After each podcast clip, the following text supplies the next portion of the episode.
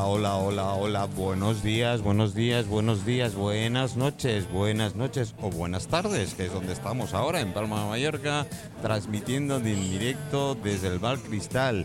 Eh, Bienvenidos, bienvenidos a las tardes del cristal. Estéis donde estéis. Ya me han empezado a enviar eh, WhatsApps desde California. También los de Nueva York se han despertado antes. No sé qué pasa hoy. Eh, mañana es día de la hispanidad, sí, lo sé, pero bueno, yo no la celebro. A ver, no es que tenga nada en contra, sino sencillamente que tenemos programa mañana. Mañana a las 4 de la tarde estaremos aquí también eh, con todos. Voy a empezar a abrir. eh, Hoy tenemos música de fondo especial eh, en el Bar Cristal. Tenemos una, una música con gargantas muy jóvenes, con lo cual tiene una gran potencia sonora. Si las escucháis de fondo, sí estamos en el Bar Cristal, ¿eh? Estamos en el Bar Cristal, no os asustéis. Jessica, buenas tardes. A ver si te pongo tu micro en marcha, yo creo que sí. A ver, ahora. Ah, no, perdón, ahora sí, ahora sí, ahora sí. Buenas tardes. Buenas tardes. ¿Cómo te encuentras? Muy bien. ¿Todo ¿Y tú? bien? Muy bien. Yo vivo, vivo, Lo que toca. vivo, vivo, que ya es mucho, mucha gente eso no lo puede decir. La verdad es que, bueno, abro los demás. Eh, Miguel, buenas tardes. Espera, a ver, ¿dónde es el tuyo? Eh, hola, hola, hola, dilo, hola, hola. Buenas tardes. Buenas tardes. ¿Me Ahora, ahora están todas. Está el pitote para arriba, ¿verdad? Sí, tiene el pitote para arriba. Jordi, buenas tardes. Buenas tardes a Hola, todos. venga, Otra va. vez aquí. Sí, sí, sí, qué bueno, qué bueno, qué bueno. Eh, Inés, buenas tardes. Hola, buenas tardes a todos. Qué bien, qué, ¿cómo estáis? Tengo a, una niña por ahí que- con gorro así de invierno, ¿eh? medio de invierno. Buenas. ¿Y usted cómo se llama? Ya, la- ya, ya, ya os habéis enterado, queridos amigos. Bueno, eh, calor, mucha calor, demasiada calor para ser octubre. Bueno, a mí es demasiada calor cualquier época del año. Yo me gusta la, temperatura cuando está a cero grados, es decir, ni frío ni calor. Pero esto de tener estas temperaturas de 33 grados o 34 grados que estamos esta mañana aquí en la Plaza de España, es imposible, imposible. Jessica, ¿y tú con estos calores qué hacéis? ¿Qué Aire man- acondicionado. Ah, ¿Y te lo llevas? Porque en tu negocio no se aire acondicionado por ahí. Bueno, no, ahí a sudar. As- Así me gusta, así me gusta, a sudar. Jordi, por cierto, de sudar, ¿cómo lleváis la muestra? Pues a tope. Aquí estamos otra vez para recordarle a todo el mundo que tiene una cita con nosotros en dos fines de semana y acompañando a Jessica, que va a ser una de nuestras invitadas en la muestra, para que nos adentre un poquito más en lo que va a ser la puesta en escena que nos va a hacer en la muestra. Oye, por cierto, recuerda que me has dicho que necesitas, eh, bueno, os hace falta, lo único que queda es el tema de las full track dulces. Bueno, a ver, más o menos lo tenemos cubierto, eso sí es cierto, pero no haríamos ascos a Ah, una, yo- yo buena, puedo- yo- una buena food track de, dulce que esté a la yo altura. puedo, yo puedo ir. Yo puedo Tú ir. sí, claro, pero de catador. No, no, sí, de catador, Claro, que te- de ya te quiero conozco, probar. ya. No, no, De por que supuesto. quiero probar, porque si no es que no, no, no hay. Pues sí, si alguna food track de dulce nos escucha, mm, aunque tengamos ya un par de ellas, pues... Bueno, siempre- no, nunca viene mal. una más, exactamente, viene nunca, mal. nunca vienen Te- más... Tengo por aquí a una compañera que se cree que se va. No, siéntate aquí en el sofá. Siéntate aquí, no te preocupes. Vente para acá. Es que parece mentira.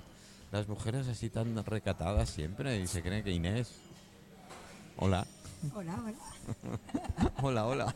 Hola, hola, hola, hola. Sienta, no te vas a no, no te vas a escapar.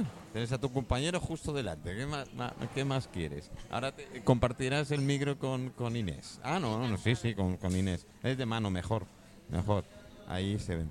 Bueno, Jessica, cuéntame un poco. Bueno, nosotros estamos ah, muy emocionados de estar en la muestra y... Ay, creía que decías de la radio. Ah, bueno, venga, también, también. la verdad es que nunca he estado, así que es mi Ah, primera ¿no? vez. Es mi primera vez. Bueno, Ah, pues no lo olvidarás, te lo digo yo. Muy emocionados de estar en la muestra y de mm, mostrarle a Mallorca lo que es la aventura terapia. Yo lo de la aventura me va bien. Lo de la terapia, no. Seguro que te encantaría. ¿Por qué?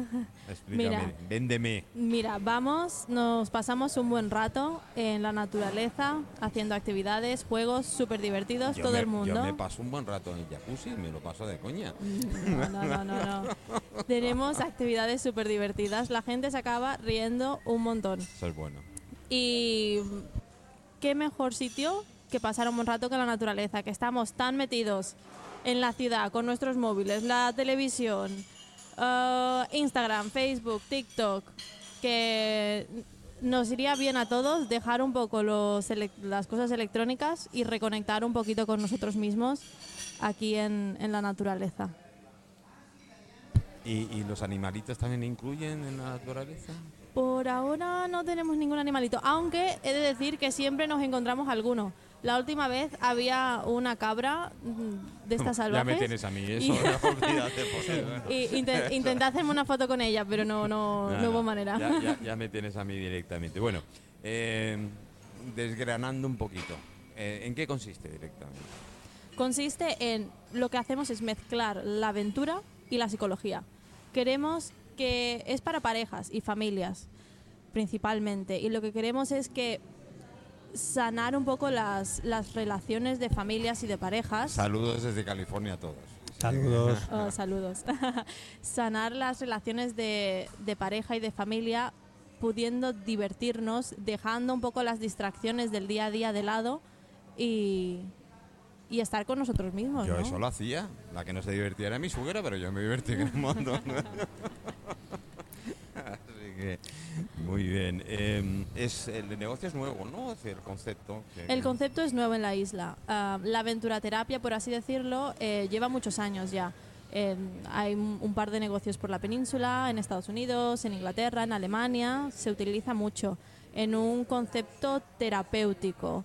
Eh, nosotros ahora mismo tenemos pensado abrir grupos terapéuticos más adelante. Ahora es una experiencia para todo el mundo. No es que vengas a terapia, no vienes a terapia, vienes a pasar un buen rato, a desconectar, eh, crecimiento personal, todas estas cosas. No es que te vayan a meter una sesión de terapia en la naturaleza, no.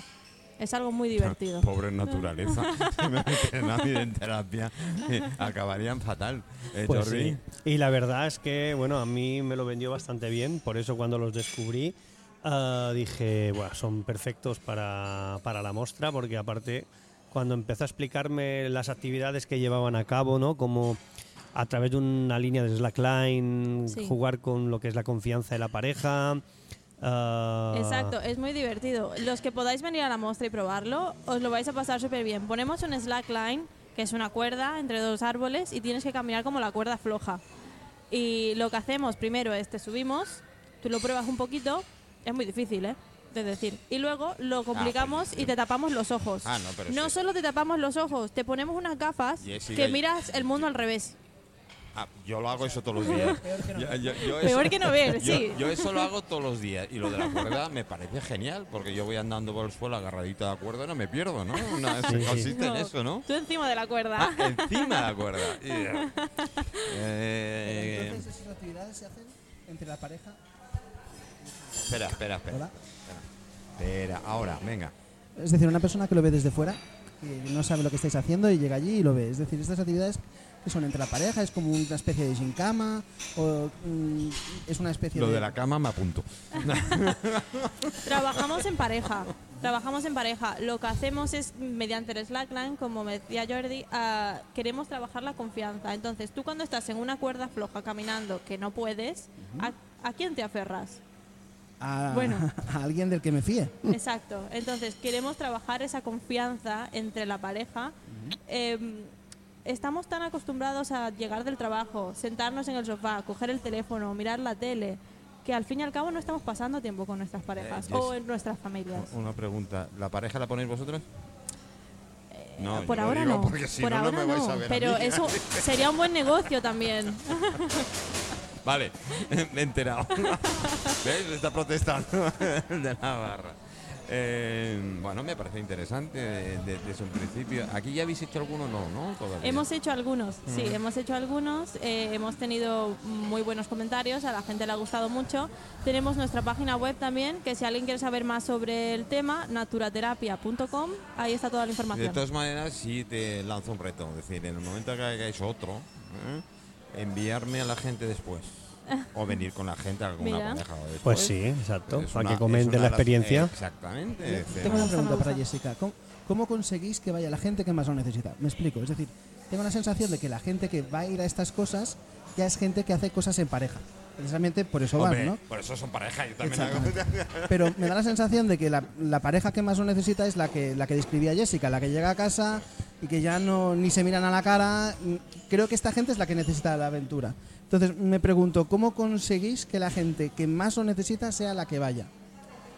En muchos de estos casos, tu pregunta es buena, porque es difícil. Cuando pierdes todo interés, ya no quieres poner ningún tipo no- de, no esfuerzo por tu parte. Eh, en muchos de estos casos, normalmente siempre hay una persona que tira un poquito más.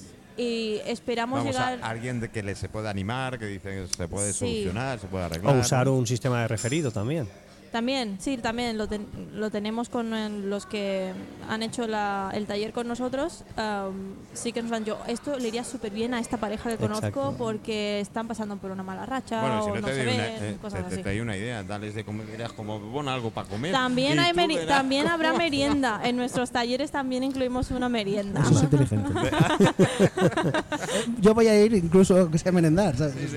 Es que lo damos todo, merienda, luego material para que tú trabajes en casa, lo damos Eso de todo. dar de comer a la gente es, es muy interesante, hay que incorporarlo. Y encima, Sí, pone, sí, encima ponen deberes. Exacto. Eh, Deberes mira, divertidos. tenéis el ejemplo. ay, No, no, no, hombre, son deberes íntimos. eh, si os fija- si os Un fijáis. momento, un momento. Acla- no da- necesitamos todos y todas las que hemos escuchado esto aclaración. ¿Qué quiere decir eso? Lo de íntimos, hombre. Yo no lo sé, no he estado en el taller. ¿Tienes que venir al taller? Ok. Ya tienes un reto ahí. Buena respuesta, sí, señora. sí, tienes, tienes que ir al taller. Oye, em, eh, Miguel, ¿incorporar esto al tema inmobiliario? Pues mm, Porque yo estoy convencido que habéis visto más de una vez. mira, ¿eh? yo lo he pensado muchas veces en esto de que hablamos el otro día del home staging, Es, de, de como colocar el escenario donde vive la gente, ¿no? Porque a veces la gente ve la vivienda y no se imagina cómo va a estar. Yo, por ejemplo, tengo muy poca imaginación para imaginarme una habitación vacía amueblada. Pero yo iría... lo que pasa es que no me dejan. Tengo a Lu- Lucilia... Lu- Lucilia, a Mira, ver, a ver, eh, ¿cómo, cómo solucionáis eso? sea- Espera, acércatela, acércatela. Ay, ay, acércatela Ahora, más. ahora bien, sí, sí. digo que menos mal que pongo límites a su Ella es la artista, pero ah, yo soy el filósofo. Así que a mí a veces se me va. Pero yo, yo Es que es eso que digas, ay, ay, yo me voy a comprar la pasta Pero con mira. mi pareja. Eh, ¿Cómo, cómo viviríamos los dos aquí? Escúchame, en lugar de poner la típica foto IKEA, neutra, vacía, yo pondría fotos donde se viese la gente en la mesa en actitudes, como por ejemplo, o están en el sofá como muertos de asco. O sea, ¿quieres vivir aquí? Pues no. O porque en la casa pasan las aventuras y pasan la falta de aventuras claro, también. claro. Porque muchos de los problemas vienen precisamente porque ya nos da igual todo. Mm. Porque hoy es igual que ayer y, y igual que mañana. Y si estás mal dentro de cinco años vas a estar igual de mal, pero con cinco años más. Eh, Yo, yo por, por eso utilizaba el cara cruz, ¿no? Jugaba cara cruz. ¿Eh? Entonces, eh, el tema de, de- de verte allí, no solamente es verte con los muebles, es verte viviendo también con los tuyos, Por eso, hablando con los lo tuyos. digo. Y mi home staging ideal sería uno situacional, donde se viese a la gente, donde dice, mira, aquí, y no solamente, o sea, no estoy hablando del típico anuncio de Coca-Cola de los años 50, de la No. familia feliz, acartonada, que no te crees ni tú, Eh, sino de realmente, pues de los mira, Simpsons, por ejemplo. pero en este rincón, pues, pues no lo sé, cada uno tiene sus aficiones. Pues en lugar de colocarte una, una mesita, pues el sitio, el escritorio donde tú escribes y donde hay un sitio también para los tuyos. Porque aquí el tema es que una vivienda, normalmente, cuando hablamos de comprar con una hipoteca, una familia, no es, un, no es un sitio donde ir a dormir, es un sitio donde tener tu proyecto de vida. Y mucha gente falla en el sentido, yo todos creo incluidos, de sentarse todos un día en la mesa, un día a la semana y decir, señores, ¿qué queremos para nuestra vida como familia? Y el problema es que muchas veces cada uno tira por su lado y lo único que queda de interacciones con el otro es, mira, no me molestes mucho que vengo cansado de trabajar. Y si esa es tu única interacción, al final mm, no hay interacción. Y al final necesitáis ir a la terapia de la aventura.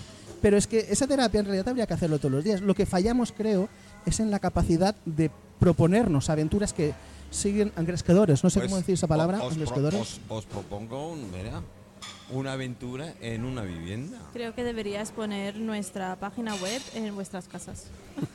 No es mala idea. Una especie de escape room, ¿sabes? Escapa a los pagos de fin de mes. No, pero tú imagínate, encerramos a toda la familia en la cocina y les decimos, chicos, hasta que no os pongáis de acuerdo en lo que vais a hacer este fin de semana, no salís. Una escape room, ¿sabes? No salen. No sale. No nunca. Si no por- se ponen de acuerdo para firmar un contrato de alquiler, no Con, se ponen de con- acuerdo suegra, con, suegra incluida o sin suegra incluida. Mira, tú imagínate, lo, pon- lo ponemos en marzo, lo hacemos en marzo. Chicos, hasta que no decidáis dónde vais de vacaciones en agosto y en casa de quién vais a comer en diciembre, ¿sabes? Si a la de su madre o a la tuya, hasta que no lo tengáis claro, no Va, saléis. Pues ahora son unas fechas perfectas. ¿Dónde comemos en Navidad? ¿En tu casa? ¿En mi casa? ¿Dónde en Nochebuena? ¿Dónde? en- Joder. Y dejamos por allí, bueno, ella tendría que ser la que nos indicase una serie de herramientas. Eh, no des ideas. o sea, por eh, ejemplo, no, no, la- la- bolígrafos para firmar el Ay, pacto, qué susto me había dado hachas Ya, para por ya. si acaso. ¿no? Y hay que encontrarlo, ¿no? ¿Qué queréis? ¿Pacto o lucha? Creo que esto es una colaboración Sí, ya, ¿no? ya directamente. Ya está, ya salió otro negocio, ¿eh? que no falla. Mira, o sales con la casa comprada o sales por la ventana en tirolina, una de las dos, ¿sabes? Pues no sería mala idea. no sería mala idea, la verdad. Oye, Jordi, ¿qué hacemos? Pues no sé, yo apagaría los micros y pediría unas cervezas. Eso es otra aventura, pero no es, sé. otra, es otra aventura. Escucha, otra tenemos una psicóloga que nos guía, ¿no? ¿Verdad? Ya está. ¿Verdad? ¿Verdad? Bueno, eh, Inés. Bueno, Inés es un caso muy especial. Inés es un caso muy especial. Me dicen, ¿y, y quién es? Y No he comentado nada, así que ella sé es la que comente, porque mm, también es muy duro. No, cuéntalo, es tú. Es Duro, tú. pero no imposible. No, acércate el micro lo más posible a la boca. Vale. Eh, bueno, a ver, yo es que tengo un problema con... Bueno, yo no es que tenga el problema, yo creo que la justicia tiene el problema en general con, con todo el mundo. Para mí está bastante mal hecha. Eh, es bastante, cuando uno piensa que lo van a defender, se siente indefenso ante todo. Mi caso viene a raíz de, de una sentencia que tuve por el tema de familia con mi hija pequeña, a la cual fue abandonada en su día por su progenitor, el cual volvió al cabo de, de un X tiempo, casi un año después me llegó una, una denuncia para afiliar por parte de él, cuando en su día pues nos dijo que nos fuera bien, que le quedaba grande por tema económico, que le buscara otro padre y un largo etcétera, ¿no? Se dieron muchas situaciones eh, dentro de ese embarazo que me hizo pasar bastante mal a mí, a mi hija mayor que tengo aquí a mi que es una artista de niña a pesar de todo. Hizo pasar muy mal a toda la gente que me quería y que me sigo queriendo a día de hoy, que es mi madre, mis amigos y la gente que me apoya y la verdad es que en parte puso en riesgo a, la pequeñita que tengo con nosotros también que está a nuestro lado, ¿no? Entonces, bueno, él aparece, eh, como no la justicia, pues simplemente por ser su parte biológica, pues eh, filia, yo no me niego en ningún momento.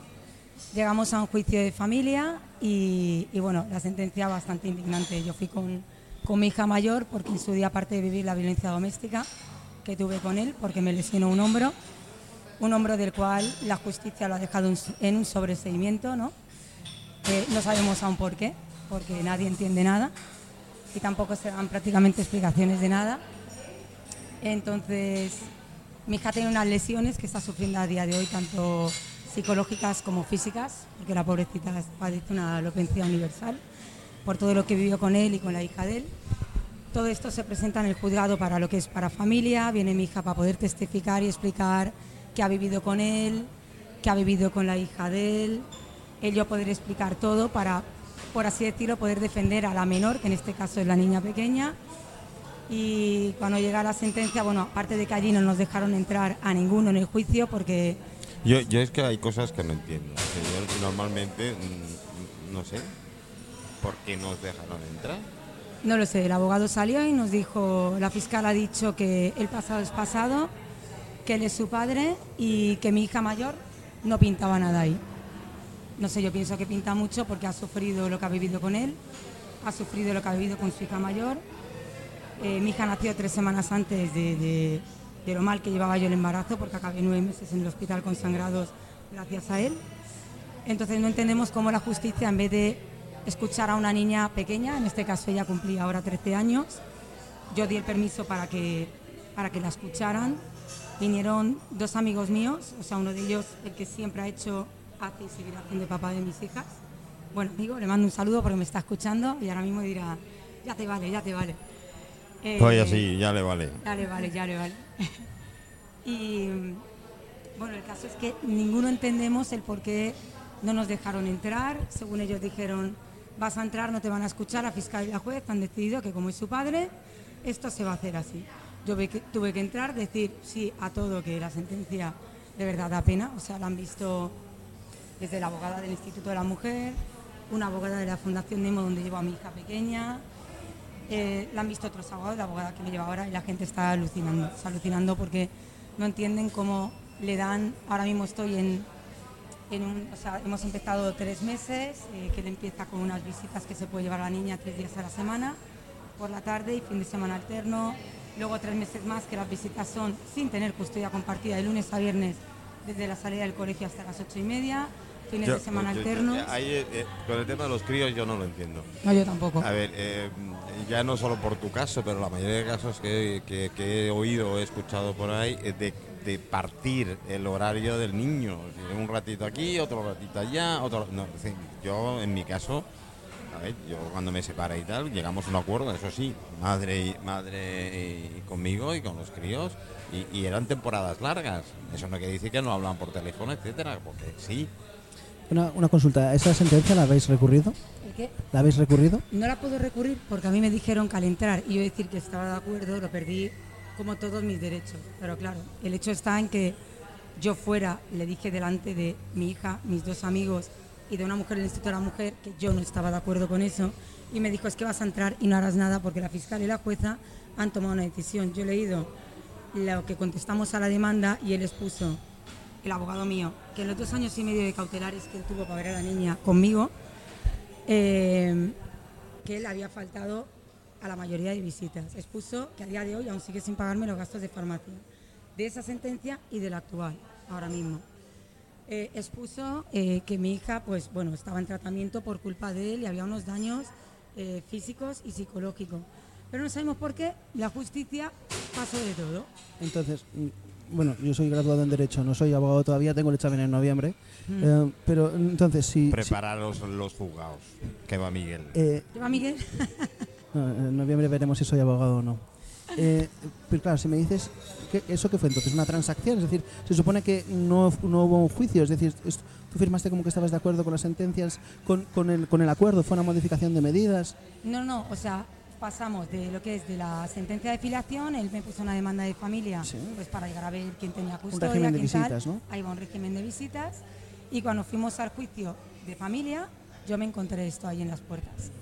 Y claro, y él me dijo, lo mejor que puedes hacer es entrar, decir que sí. Yo le dije, mira, yo no estoy de acuerdo que esta persona esté con mi hija. De hecho, pidió mi abogado hasta una pericial mía propia, porque yo siempre digo, yo soy justa, tanto para él como para mí. O sea, y una pericial de mi hija para que pudiera explicar lo que vivió con él, lo que vio de la hija de él, o sea, entre él y la hija, y explicarlo todo. Pero es que nadie nos dio la oportunidad a entrar a hablar. Según me dijo el abogado, nos dijo a todos que la fiscal había dicho que el pasado es pasado y que es su padre. O sea, entonces yo digo, ¿dónde está la justicia aquí? ¿Dónde está el que se pueda defender el derecho Eh, es al decir, menor? yo, yo puedo matar a alguien y dentro de dos semanas no me pueden jugar? Hombre, si pasa la justicia, A- Aquí lo que habría lo que ver, pasado es pasado, ¿no? Ya, ¿sabes qué sucede? Que a veces con temas legales eh, es complejo y tenemos que ver los documentos, porque aquí habría que ver si lo que tenemos es una sentencia o si lo que tenemos es un auto que reconoce un, pacto entre las partes. Vale. Que a lo mejor ella dijo que estaba de acuerdo con algo que luego a lo mejor piensa que no, pero entonces habría que ver si lo que tenemos es una sentencia o otra resolución. es una sentencia Es, firme. es una sentencia firme. Sí, lo que pasa es que yo les dije que, por ejemplo, a mí me pone que a partir del séptimo mes él va a tener una custodia compartida. Pero es una risa, o sea, las abogadas me han dicho que es una vergüenza porque la sentencia compartida, o sea, es, es de lunes a viernes, no, de lunes a jueves él se lleva a mi hija desde la salida del colegio hasta las ocho y media. Que encima voy yo a Palma a recogerla, o sea, mi hija desde que ha empezado el colegio ni se ducha ni cena porque se mete en el coche y llega dormida. Eso supongo que es que te iba a decir que en una situación bastante extraña, pero bueno, es lo que dices que te han dicho los Claro. abogados que han leído la sentencia, ¿no? Es una Yo es que cosa no- un poco no, extraña. es decir, el tema este de dividir un día eh, de, de- de- de- de un, de un niño, de, de- y que yo no veo a mi hija. y, y- y- y- pero en un mismo día. Ah, por la mañana estás aquí, por la mediodía estás allá, por la noche ¿En estás... el Instituto de la Dona qué te han dicho? No, la, la abogada alucinó. Me dijo que en todos sus años de carrera nunca había visto una sentencia igual. ¿Y cree que se puede hacer algo al respecto? Perdona. Sí, sí, sí. No, No, me- no, no, no. Me sale la vena jurídica No, no, no, no, no, Me- no, no. me dijo que había- eh, No te voy a pagar, pero sí, sí. ¿eh? Yo tampoco te voy a pagar, ¿eh? No, no, no. No, me dijo que, a ver, han pasado una serie de cosas que ahora están en manos de la Policía Nacional y se le ha abierto dos roomies por parte de pediatría y, y de la Fundación Nemo por una serie de acontecimientos que ahora mismo prefiero de momento no contar. Entiendo. Eh, son bastante duros, de hecho mi hija mayor lo está padeciendo también y estamos muy preocupados por la pequeña, entonces en base a eso, en base a que yo también le pedí a él que por mi tema de trabajo yo no puedo recoger a la niña, él se niega a cambiarme el horario. Tengo a esta persona que Es que está hay ahí cosas haciendo- absurdas. Sí, es absurdo, ¿sabes? O sea, tengo a mi amigo que está haciendo de papá que tiene que dejar su trabajo para poder ir a recoger a la niña cuando él no hace nada en todo el día más que trabajar de noche, pero no le, no le cuesta nada el, el que yo le deje a la niña a las 5 y él recogerla. O sea, es todo a mala leche, es todo a... O sea, no hay por dónde cogerlo. Y Bueno, ya. Ahora- O sea, ya- es una ya- vergüenza. Ahora, ahora seguimos. Yo no sé qué. También, qué- también os digo una, una Sí, cosa que sí, de- sí. yo por ejemplo yo llevo diciendo en el despacho desde que empecé a estudiar que yo no quiero llevar derecho de familia Mm. Eh, eh, lo tengo No, como muy claro porque es es, es, es Bueno, es- y no hay nada no hay nada o sea en mi experiencia de lo que he visto no hay ningún convenio ninguna cosa que puedas hacer por buena que sea que pueda contra la mala fe no sé si me explico es decir los convenios los contratos todas estas cosas funcionan porque más o menos las cumplimos todos pero si tú estás constantemente buscando la forma de fastidiar al otro, ya da igual el convenio. el Bueno, con- ¿Me eh. explico? Es decir, ningún, ningún juez puede convertirte en buena persona. Ningún juez. O sea, pueden poner impedimentos para que hagas el mal. ¿Me explico? Por supuesto. Y lo hacen. Lo que ningún juez va, va El sentido común de, que tenemos de, mira, son tus hijos, trátales bien, Oh. quiéreles bien. Eso, si tú no lo tienes, da igual el convenio, lo bien hecho que esté. Nadie va a cambiar eso. Y yo a veces veo hay gente que en contra todo sentido común parece que quieren el mal para sus hijos, que es algo que es difícil de entender, ¿verdad? Ya, pero es que, ¿ves? En España para mí tendría que haber, España no por todo, una ley que dijera que en el momento que un padre o madre abandona a su hijo, esa persona ya no tendría que tener derecho de nada. Eso ya para empezar. Hombre, a mí lo que me parece O sea- muy fuerte es que tú abandones a tu hijo y a cabo de un año o un tiempo reclames la paternidad del hijo. Sí, eso no lo veo, vamos, nada Sí, lógico. no es como si te hubieras dejado una maleta, vaya. Claro, sí, o sea, es como un trasto sin más. Y a mí lo que me genera impotencia y bastante frustración Quizás, quizás, y no quiero pensar mal. Ah, quizás, y no quiero pensar mal, es por lo que después ella no puede cantar ahora, no puedes contar, porque ahí está, y posiblemente vaya por ahí el tema. Ah, Así que... mm, Pero es, es el hecho de que no escuchen ni a una niña el que pueda hablar por sí sola, explicar sus hechos, defender a su propia hermana para que no sufra lo que ha sufrido ella. Bueno, te pongo una cancioncita y ponemos orden en la mesa. ¿Vale? Sí, y ¿Os un parece? poco- y una cervecita, ¿no? Una, una- no, zumo de cebada. Zumo de cebada, Zumo de bueno. cebada, venga, va. vamos. Era il mio confronto, era statico e imbranato. Le ho sparato un bacio in bocca, uno di quelli che schiocca. Sulla pista diavolata, lì per lì l'ho strapazzata, l'ho lanciata, riafferrata, senza fiato l'ho lasciata, tra le braccia mi è cascata, era cotta innamorata, per i fianchi l'ho bloccata e ne ho fatto marmellata. Oh yeah, si dice così, no? E poi, e poi, che idea, Quale idea? Sta? che idea. Quale idea? È maliziosa ma saprà tenere a bada un super bullo un po' come te. E poi che avresti di speciale che in un altro no non c'è? Che idea, Quale idea? Non vedi che lei non ci sta? che idea. Quale idea? Attento lei lunga la sa, lei ti farà girare in tondo senza avere mai le cose che pretendi e scusa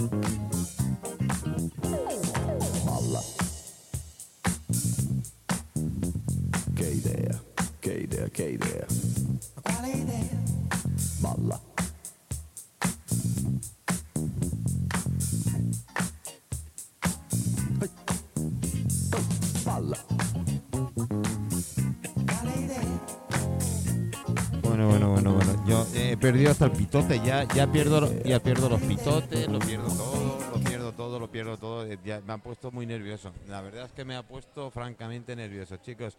Cuidado que están los, eh, eh, están los micros abiertos, así que si me pedís un Macallan que sea un 16 años, por favor. Infe- inferior, ¿no? No, no- no es por nada. Creo que sí. Ahora tenéis todos los micros abiertos. No sé, yo es que me he quedado Hola. con la boca abierta, sí, o- hola, sí. Eh, ¿Nos podemos ir de aventuras? Precisamente Vamos- vamos eh, estaba poco por la pensando. naturaleza. ¿Ah? Hola, hola. Sí, sí, Sí, sí, Sí. se te oye. sí, sí. Sí, precisamente, quizás para algunos temas de estos iría muy bien hacer un poco de terapia y que la gente no estuviese tan acartonada. Bueno, ya es que hay cosas, mm, iba a decir absurdas, pero yo creo que me corto. Debía decir otra cosa, ¿no? En fin. Bueno, ¿qué hacemos? Vámonos. No, no, que nos ha dejado, nos ha dejado un poco hechos Sí, polvo. esa, esa historia ha sido un poco... Pero, por ejemplo, aprovechando el tirón, si yo soy una persona que trabaja eh, en un trabajo, no diré que sea funcionario, pero trabaja en un trabajo donde eh, trabajo ocho horas al día haciendo lo mismo y lo que hago, pues a lo mejor si un día me equivoco puede impactar la vida de los demás. Pero ya no consigo que mi trabajo me importe, porque soy fijo, no me van a echar, no voy a cobrar más. Ahí no- la has dado, ahí la has dado. y- y me, queda- me, me quedan 20 años de seguir haciendo lo que estoy haciendo y por los motivos que sean, pues mira, cada vez le estoy cogiendo más manía a todo. ¿Cómo me puede ayudar la aventuroterapia a ser una persona mejor, a ser más feliz, a ponerle más cariño a lo que hago y que no pasen cosas como estas? Mira, le doy otra idea a Jessica. Eh, ¿Tú te imaginas una terapia? Porque hay fincas que hay fincas que todos los vecinos se llevan a matar. También, sí, también. No me saques el tema. que a veces hago reuniones de... va, lo sabes. Venga, venga, venga, por eso va, me he va, sacado va, el tema. va. Pinchando. Ah, pues, por favor, una tapa al compañero. no, no estaría mal, ¿no? Sí, la verdad que grupos de comunitarios también podemos hacerlos. ¿Cómo sanar comunidades de propietarios? Si- si- mira, Oye, si tú quiero un porcentaje del negocio, Si ¿eh? haces esto, vamos, o sea, mm, yo no sé si vamos a ganar dinero o no, pero yo te voy a llevar de gira. Me estás dando unas ideas increíbles. Vamos, es que- que- que- os ima- A ver, a ver, a ver, a ver, cariño, cariño. Tenemos un piso a la venta que el presidente de la comunidad da clases de yoga gratis para todos los propietarios. Jolines. Es una manera. Eso genera impacto, ¿eh? Hombre, yo puedo dar clases de cocina si pagan bien. Mira, veis, en este caso nosotros también en la muestra tenemos clases de yoga gratis, gratis. durante todo el fin de semana a través de Ana Prana Yoga. Bueno, Es pues decir, eh, me voy a saltar las clases, pero voy a ir a Yuca. Que nada. Yo iría, pero solamente ver las posturas que cogen se me quita las ganas rápido. Sí, sí. Ya es un tema eh, que, que me, lo, me lo estoy apuntando. Bueno, Jessica, eh, ideas no hay, ¿eh? Ah, bueno, Que son sí. cortitos a- esta aquí, gente, no te da aquí ni una, ¿eh? Me encanta, tengo que venir más a menudo. Ah, definitivamente, pero creo que lo que tú dices, una persona que rutina y rutina y rutina y rutina, te acabas quemando. Y creo que pasa mucho aquí en España. Hay mucho, Bueno, hay mucho bueno. funcionario. Sí, sí, no solo, no solo Que es ya que es otro debate, no solo es pero que hay bueno. muchos funcionarios, yo hicimos la prueba, creo que no sé si lo comenté estando en programa, eh, que todos tenemos el mismo camino, solemos hacer ir a trabajar y tal siempre por el mismo camino, nunca Y cambiamos quiero camino. añadir una cosa, porque esto no es una crítica a los funcionarios, porque hay gente haciendo un trabajo espectacular, pero sí que es cierto que No me guiñes el ojo, Ah. Miguel, por favor. que sí que es cierto que por la naturaleza intrínseca es que es inevitable.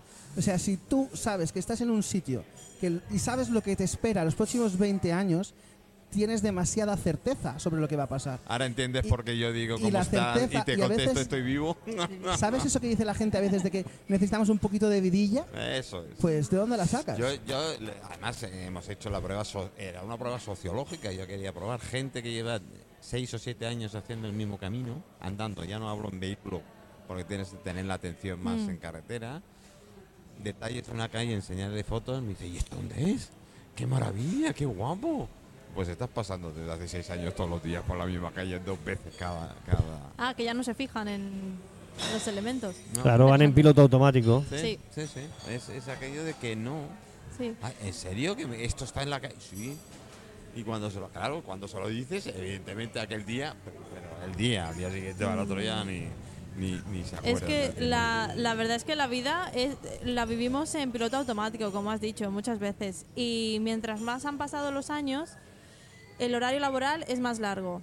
La semana laboral es más larga. eh, tienes más responsabilidades, más carga, quieres más y más y más. Y a veces dejamos un poco... mm, eh, estamos consumidos por el estrés. Sí, Que sí, sí, totalmente de acuerdo. yo hablo con algunas amigas mías y que veo como que tienen los tics y las cosas o con personas que el, el estrés de verdad te está, te está pasando factura. Sí. Y ¿Te el puedes morir antes y por el, estrés? Y el más, no, te puedes no. Te vas a morir antes por el Y estrés, aparte eso que te baja seguro. la calidad de la vida también. Te baja muchísimo, muchísimo. Y creo que lo que queremos nosotros hacer en naturaterapia es de verdad dejar todo eso de lado un poco. Conectar un poco contigo mismo, que no es nada místico ni nada mágico lo que queremos hacer. No vamos a ir a abrazar árboles, ¿eh? No vamos a abrazar árboles. Eso tiene un ¿Y por nombre. qué no? ¿Y por, y por qué no? Eh, escucha. si quieres ir a abrazar un árbol, tú abrázalo. Eso tiene un Yo no te nombre. llevaré. Eso tiene un nombre y tenemos, aprovecho el inciso para meter la pierna, eh, y en la muestra, que nunca la había visto en mi vida, también vamos a tener un chico, se llama Félix, trabaja en Ibanat, eh, y se dedica a explicarnos, que yo flipé, la verdad, la primera vez que me hicieron esa, esa puesta en escena, nos explica eh, dentro del jardín botánico de Yuc cómo se comunican los árboles, cómo se comunican las plantas, cómo se tocan, cómo sienten, cómo escuchan, cómo recuerdan. Y yo, claro, yo eso digo, este... Eso, es- eh, eso sí. lo- no, no, pero yo digo, eso este tío, sí, no, algo, no, yo hay. quiero una pastillita de lo mismo, ¿sabes? No, no, y, no. y cuando me di una vuelta con él dentro de dentro del jardín botánico la semana pasada, pues para poner en práctica, ¿no? Esto que iba que iba a poner. eh, por eso Jessica me ha hecho recordar, porque digo, a mí cuando me hablas de estas cosas solamente veo eh, grupos en pelotas abrazados a los árboles. Porque tuvimos eso, eso ocurre en Yucca, aunque no os lo creáis. Sí, sí, no, de verdad. Tienen que estar desnudos, ¿no? Si no, no pueden abrazar a Eh, exacto, no, eso tiene un nombre. Ah, No, no recuerdo, él me lo sí. dijo porque No, yo sí sé qué nombre porque tiene. pero- tiene es- esa práctica existe, se lleva a cabo, ¿no? Y, y sabemos que en un lugar de las afueras de Yuc se llama la Baile Josefat, se llevan a cabo esas prácticas y me dijo él, no, no, quédate tranquilo que yo no hago eso. Pero sí que es Menos verdad mal. que durante el tiempo que transcurrió el experimento y esa charla, es impresionante darte cuenta de que es cierto. Bueno, claro que es, Es cierto. decir, que incluso dentro de las plantas y de los árboles existe el respeto y la comunicación. correcto, ¿sabes? correcto. Por eso eh, estamos tan fascinados de la, la muestra, en este caso, llevarla a lo que es el centro espiritual por onomastia de, de- de las Baleares, ¿no? sí, que, claro, es, que eh. es el santuario, Es el santuario el santuario de Yuc. Entonces, especial. claro, la naturaterapia, en este caso con, con Jessica y, y su marido, pensamos que era fundamental que estuviera, que estuviera ahí. Por eso, ¿no? Por ese contacto directo con la naturaleza Mira. que se sale de lo que es realizar una clase de yoga dentro de cuatro paredes. Es, es tanto como una especialidad que hay que es fisionomía. Exacto. ¿eh? Vale, pues eh, yo muchos años me he dedicado a ello por el tema profesional además. Y cuando ¿Al yo le digo que yo puedo saber tu carácter por tu forma de moverte y tu cuerpo, la gente al principio se queda así. Cuando le doy dos detalles ya empieza a ponerse más serios. Y cuando le doy ella me dice, cuidado, ¿eh? Y es cierto.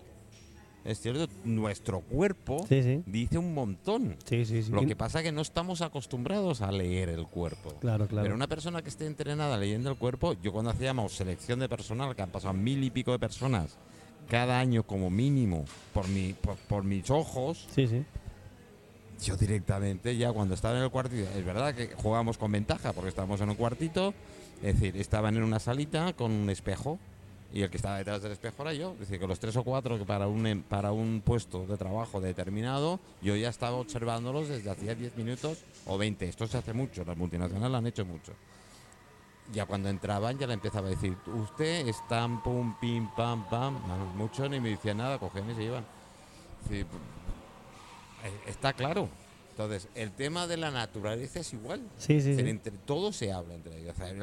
A ver, es básico. Todos somos energía. La energía se transmite de unos a otros. Se habla a través del, del- pues no me extraña, pobrecitos de árboles. Ahora en pelotas tendría que tener un Yo seguro no me de imagino a las árboles. ¿eh? acacias al día siguiente mirándome a la cara después de la noche anterior. Eh, Bueno, O sea, no eh, lo sé cómo sería mm, eso. A ver, ya que has sacado el tema, ya sabes que mi programa es así. Cuando sacáis el pito para orinar, cuando sacáis el pito para orinar en el campo, Madre cuidado con las orquídeas y esto, que lanzan púas así en plan. O las ortigas también, ¿no? y las ortigas también, ¿eh? Sí, sí, no, está claro. Yo por eso digo que os invito a todos a que vengáis y, Uy, qué a- susto, por supuesto, aparte de ir a visitar a, a Jessica, que, que hagáis esta, esta, esta clase ¿no? con Félix de, de la naturaleza y la comunicación de las plantas, porque de verdad que es que es muy difícil. Mira que estamos rodeados de naturaleza en Mallorca, es muy difícil verlo. Ah, bueno, y yo- cuando yo se os abren de los ahí No ojos, estoy de acuerdo contigo, Jordi, ¿eh? ¿no? ¿Rodeados de naturaleza en Mallorca? Yo pienso que sí. Yo bueno, yo no me muevo de la Sierra de Tramuntana y el Vale, Parque Natural claro, del Levante, claro, entonces yo estoy rodeado de naturaleza. Vente un día a Palma y ves guiris por todos lados Nada, y ves un me millón de personas metidas en un solo lugar. Con todo el respeto del mundo para el que vive en Palma, me fui hace 25 años de Palma y si Dios me lo permite y la salud, no pienso volver. Pues cuidado donde vives, ¿eh? La- Carrillo muestra- está donde...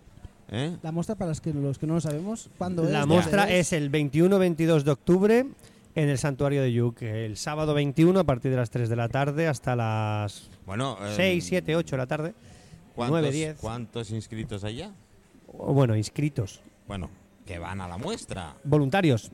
No sé son Pues ahora mismo, según el último recuento, que lo traigo por aquí abajo, pero más o menos me lo sé de memoria, eh, si llegan a venir, que creo que vienen, porque hoy han llamado por teléfono exigiendo venir, no te lo pierdas, pero está guapísimo que te llame gente y diga, no, es que yo quiero estar ahí. Hablamos de, hemos superado la- los 250 voluntarios que van a trabajar en la muestra, entre los cuales está Jessica, Ah, y en modalidades distintas o aficiones distintas en este caso, porque antes lo contábamos por modalidades, ahora lo contamos por aficiones. Hay más de 45 aficiones distintas eh, que van a estar expuestas en la muestra. En la página del Facebook que tenemos oficial, pues ahí hay un breve resumen de las treinta y pico, 40 distintas, pero cada día se, se unen más y Qué son bueno. dispares. Es decir, hablamos que no es la típica afición, ¿no? Como se puede encontrar uno de hacer un puzzle, una maqueta o un coche de radiocontrol. Están, por supuesto, claro que están. La muestra empezó con ellos, Eh, pero hoy en día ya hemos elevado eh, el listón y tenemos cabida cu- para cualquier afición convertida en oficio. ¿Vale? Oye. Es decir, que Miguel, Lucilia, vas a ver el micro. Yes, yes, así ya. Va- No estáis en la muestra vosotros, ¿no? No, hemos, no habíamos considerado, pero empezamos a considerar. A ver, ¿qué afición tenéis? Es fácil. Afición. Intentar vender o... No, ese es el trabajo. O sea, Ah. nosotros trabajamos ah, bueno, en yo es que mi afición es mi trabajo, así que... Pero mi, mi, mi afición es intentar que nos lo pasemos bien haciendo lo que hacemos aparte, ¿no? Y podría ser interesante. Podría ser Sí. interesante convertir a hacer alguna aventura. Mira, piensa una cosa. No, sí, verás Es tú cuando lo que sale de aquí esta cualquier tarde. Cosa, cualquier cosa que a lo mejor es tediosa en una Déjale aventura. Mira, yo el otro día vi un vídeo de. YouTube de un señor que, que se ve que era rico o lo que sea y dice... Se ve. Se ve, dice el hombre, se ve que era rico. Se ve que era Dice, rico. eh, me quedo sin nada y me hago millonario en un año, ¿no? El hombre se va a la calle y dice, pues nada, ahora ni tarjetas de crédito ni nada. Y voy a desde cero llegar a un millón en un año o algo así, ¿no? Y digo, "Joder, ¿cómo mola ser pobre cuando podrías no serlo, sabes? Es decir, como si es por obligación, estás fastidiado.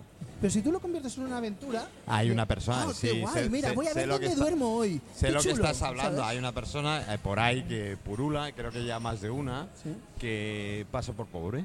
Exacto, ¿no? Pero lo que quiero decir con esto es que... Oye, chicos, apuntaros conmigo, ¿eh? Y montamos un club. se Yo no sí. tengo ningún problema. La persona se pone en una situación real, es decir, Claro. voy a no tener dinero y voy a ver a ver dónde duermo hoy. Claro, eso te da pues la sensación de muchas veces la- lo, lo que he escuchado hoy de, de las aventuras y de la la aventura lo que te da es el estar presente, estar aquí y ahora. Bueno, la que, mucha- que muchas veces parece que no sabes ni dónde estás. La, la Pero- la aventura que me parece a mí es que vosotros podáis conseguir mm, que la gente imagine una vivienda. Su futura vivienda. Sí, pues imagínate la aventura de vivir aquí con tu familia y, y- y quereros. Porque muchas veces las familias estamos Oye, ¿y nos ha pasado, nos ha pasado aquello de que ya los padres están medio convencidos y aparece el niño por ahí, ¡ay, no, esto no me gusta! El niño. Bueno, el niño, el, el adolescente A mí con me los suele pasar la pareja joven que viene con la madre o la suegra. Eso. Eso sí. Y es la que dice que no y le pone Oh, pegas a todo. ¿Sabes cómo podríamos hacer? Cuando viene la madre y le pone pegas a todo, le ponemos como aventura de ten tu propio criterio. ¿Sabes? ¿Cómo vivir tu vida al margen de lo que digan tus padres? Ya eres mayor, ¿sabes? Podría pasar eso. Es como que le Verás van a tú, robar al yo hijo. pidiendo comisión por aquí como un loco. No, pero es verdad. Es decir, viene la madre o viene el padre y dicen, ah, no me gusta. Porque en realidad lo que no les gusta es que sus hijos se independicen. Porque les quieren sometidos en su casa. Les quieren allí, haciéndoles sentir mal por estar allí. Mira, yo cuando tenía tu edad ya estaba casado, tenía tres hijos, me había comprado dos pisos, me habían amputado un brazo. ¿Sabes? Bueno, pues ahí es donde entra la tarjeta de Jessica, ¿no? Puta. Ahí es donde entra la tarjeta de Jessica con un clip cogida por debajo. Sí, ahí, ahí. No, lo que está bien es que den una opinión, pero que no intenten imponer un criterio de algo donde ellos es que no van a vivir A, en a esa ver, vivienda. a ver, eh, a ver, a ver, que impon, imponer, imponen, sí.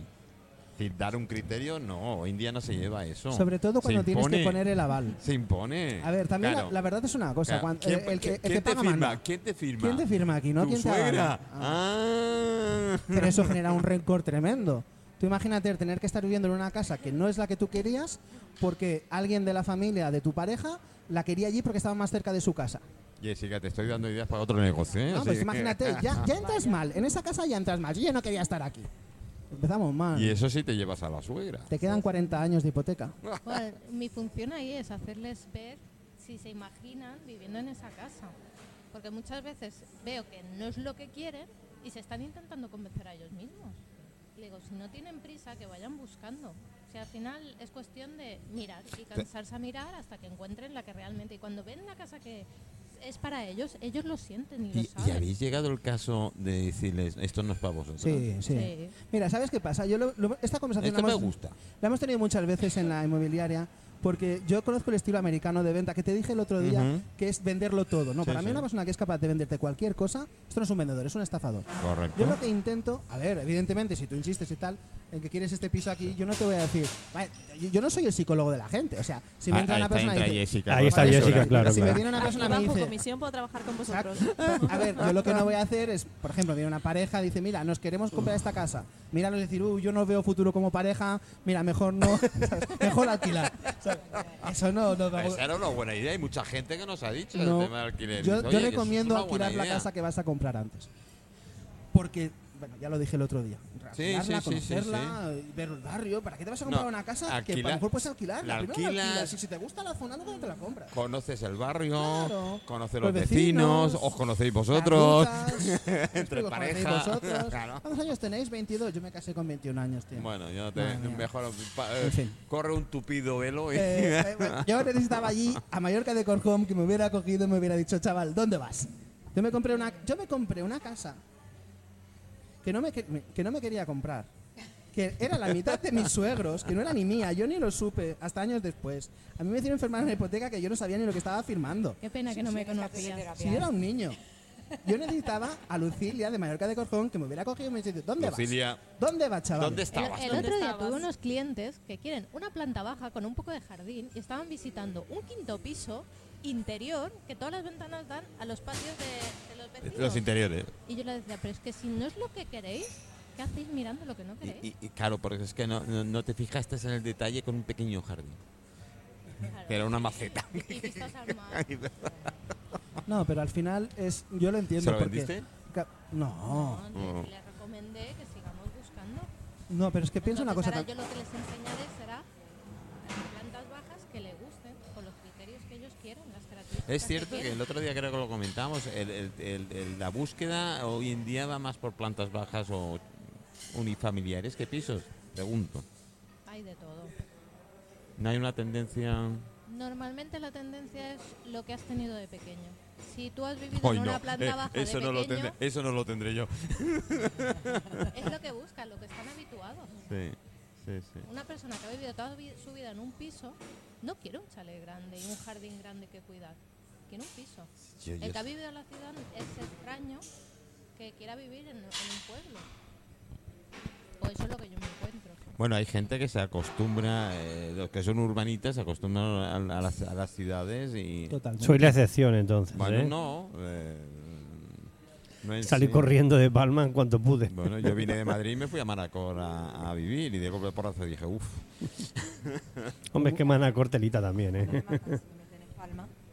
Yo en una ciudad no podría. Yo necesito la serra. Sí, es sí. mágica esa igual, serra. igual, igual, igual. Mucha gente Vale. se, se va a cosas ¿y que una primitiva? sabe que no. eh, a, a eso es, a- ahí es donde íbamos. Mucha gente se va a ver cosas que no le gustan por el tema económico. Tú empiezas con una idea en la mente y dices, bueno, pero ¿qué podemos? ¿Qué po-?" y entonces cuando empiezan las prisas. Y empiezan las prisas y tomas una decisión con prisas porque es lo único que te puedes permitir, porque el alquiler está muy caro. Y porque esto te soluciona el problema. em, imagínate que estás en casa de tus padres, que estás mal o- y, y- y te quedan tres meses hasta Navidad y dices me quiero ir antes de Navidad. Y los alquileres están fatal. Y por irte a un piso que durante esos tres meses vas a estar medio bien, te has metido en una hipoteca de 30 años de un piso que en realidad no te gustaba. Pero yo lo entiendo, ¿eh? Es decir, cuando tienes un problema a corto plazo, es muy difícil Claro, pensar a largo no hay, plazo. sí. Es muy difícil. Es Ya como cuando te dicen lo los que hablas, intereses sí. fijos o variables. Sí. ¿Y a mí Eh, qué coño me dices? Sí, ¿sabes? O, o yo he visto mm, gente que, por ejemplo, una discusión que tuvimos con un director de banco que le decía a la chica que cogiese interés eh, variable cuando estaba, mm, cuando estaba muy bajo. Dice, no coge lo variable porque te ahorras 25 euros. Ya, pero si, si sube, que va a subir, ahora estaría pagando 300 euros más de hipoteca de lo que está pagando. No 300 euros de hipoteca, 300 euros más Más. por, eh, por, por- por intentarle convencer de, ¿sabes? Cuando estaban en el ce- cero y pico por ciento, ¿qué más quieres? Ya ponlo fijo.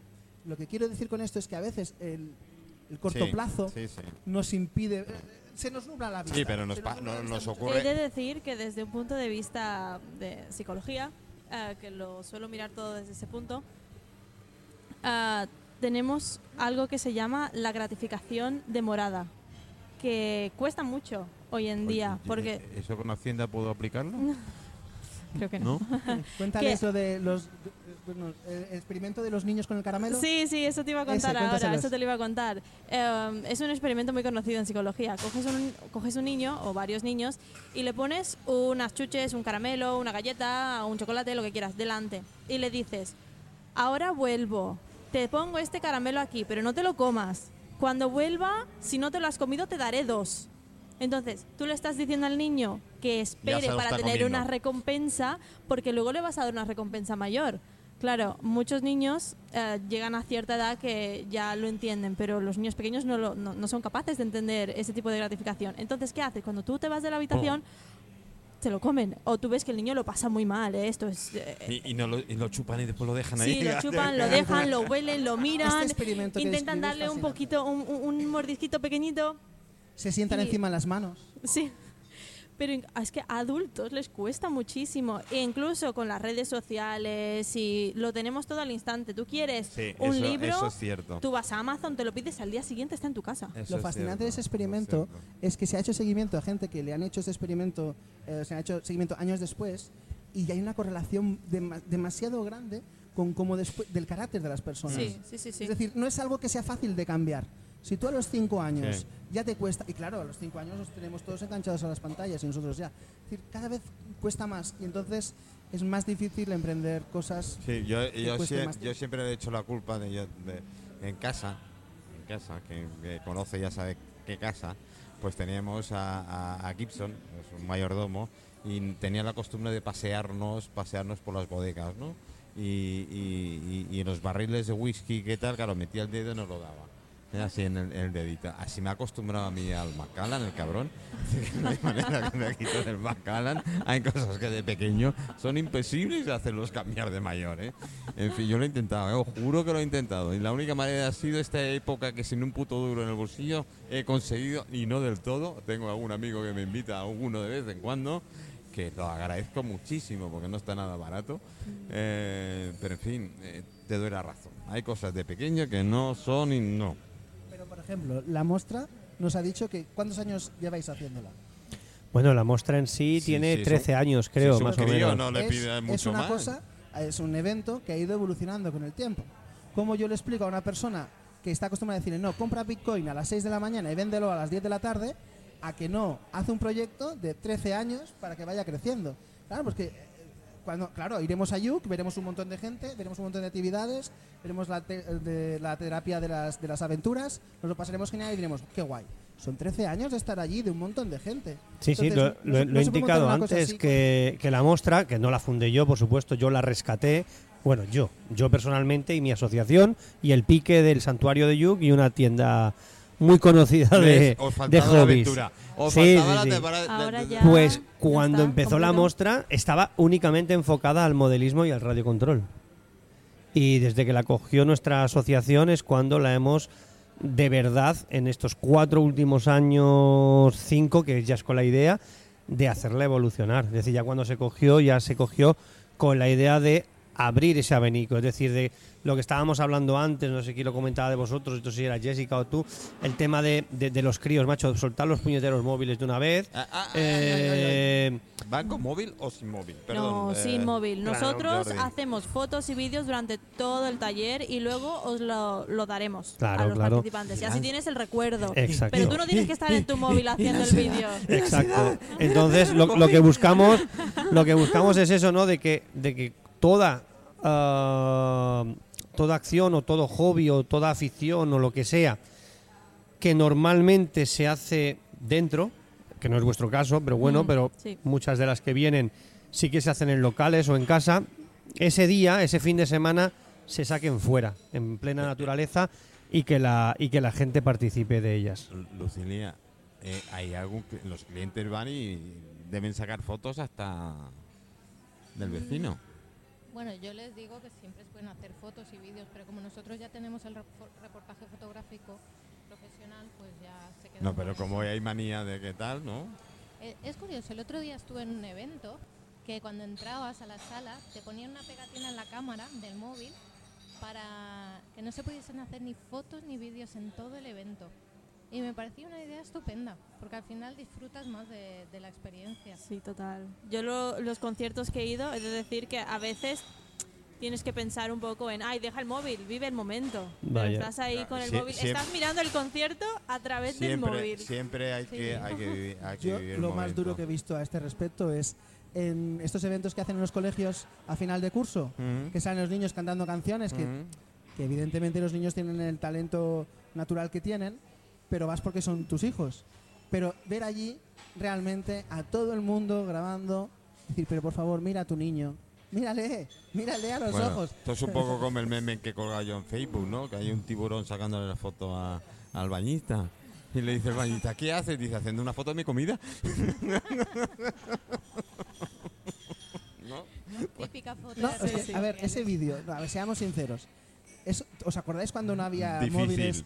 Ibas a casa de gente y te querían enseñar el vídeo de la comunión. o el vídeo de la boda, o del viaje de novios, y tú te morías. Y espérate, yo que soy un poquito más eh, joven que vosotros, yo veía que ya iba la, la abuela a sacar los libros de fotografía del cajón y yo cuando veía abrir el cajón digo, ya está, ya, he, Entonces- ya me ha dado el café. A la gente antes no le importaba y ahora tampoco le importa. Así que como nadie va a mirar el vídeo de tu niño cantando Jingle Bells, mírale tú, mírale tú. Sí. Bueno, pero puedes hacer las dos cosas también al mismo tiempo. Supongo que sí. Yo lo hago. Porque- Y, no, y si lo hago yo, lo puedo hacer cualquiera. Yo sé. normalmente cuando voy a ver a mi hija, que no voy mucho, porque mi mujer me riñe bastante, la verdad, yo suelo procurar eh, sacar el teléfono, apoyarlo Ah, y me pongo así a ver a mi hija. Y después que salga lo que haya sal- salido. Eso tiene truco. Ah, No, por eso digo- Seguro que en Amazon puedes encontrar un collarín que te pones en, el, en la Seguro. cabeza y ahí pones el o el de la móvil. GoPro, el arnés de pecho y tal, pero bueno, no en mi caso, no soy tan friki, lo tengo, pero no lo uso. Pero es verdad, yo me, yo qué sé, yo mi hija toca violín y cuando hace sus conciertos de violín, pues yo voy a verla. Pongo mi móvil, la pongo a grabar, pero yo la veo a ella. Vamos a poner Entonces- un, un dron, un dron que lo grabe todo, primeros planos, hago el montaje. Miguel, no me calientes. No des, no des malas ideas. No No des malas ideas. Ya Pero no, pero sí que es verdad, sí, sí que es verdad lo que dice él, que, que es cierto que yo cuando voy a ver esos conciertos y tal, sí que es verdad que hay muchísima gente que ve eh, la actuación a través de la pantalla, ¿sabes? Y ahí sí que doy la razón. Es como para darle un golpecito en el hombro y decirle, oye, echa el móvil para un lado, que también lo estoy viendo estoy yo. viendo yo. ¿Me entiendes? Y si lo pones a un ladito, aunque sea un poquito más bajo, vas a poder ver tú la actuación y vas a poder grabarla. ¿sabes? Sí, Pero bueno, bueno. tengo que hacer un corte en un par de minutos y volvemos nada en dos. eh, o voy a hacer una solicitud ahora. Nel freddo del mattino grigio di città, a scuola il banco è vuoto, un marco è dentro me. È dolce il suo respiro fra i pensieri miei. Distanze enormi sembrano dividerci, cuore batte forte dentro me, chissà se tu mi penserai, se con i tuoi non parli mai, se ti nascondi come me, sfuggi gli sguardi e te ne stai, rinchiuso in camera e non vuoi mangiare.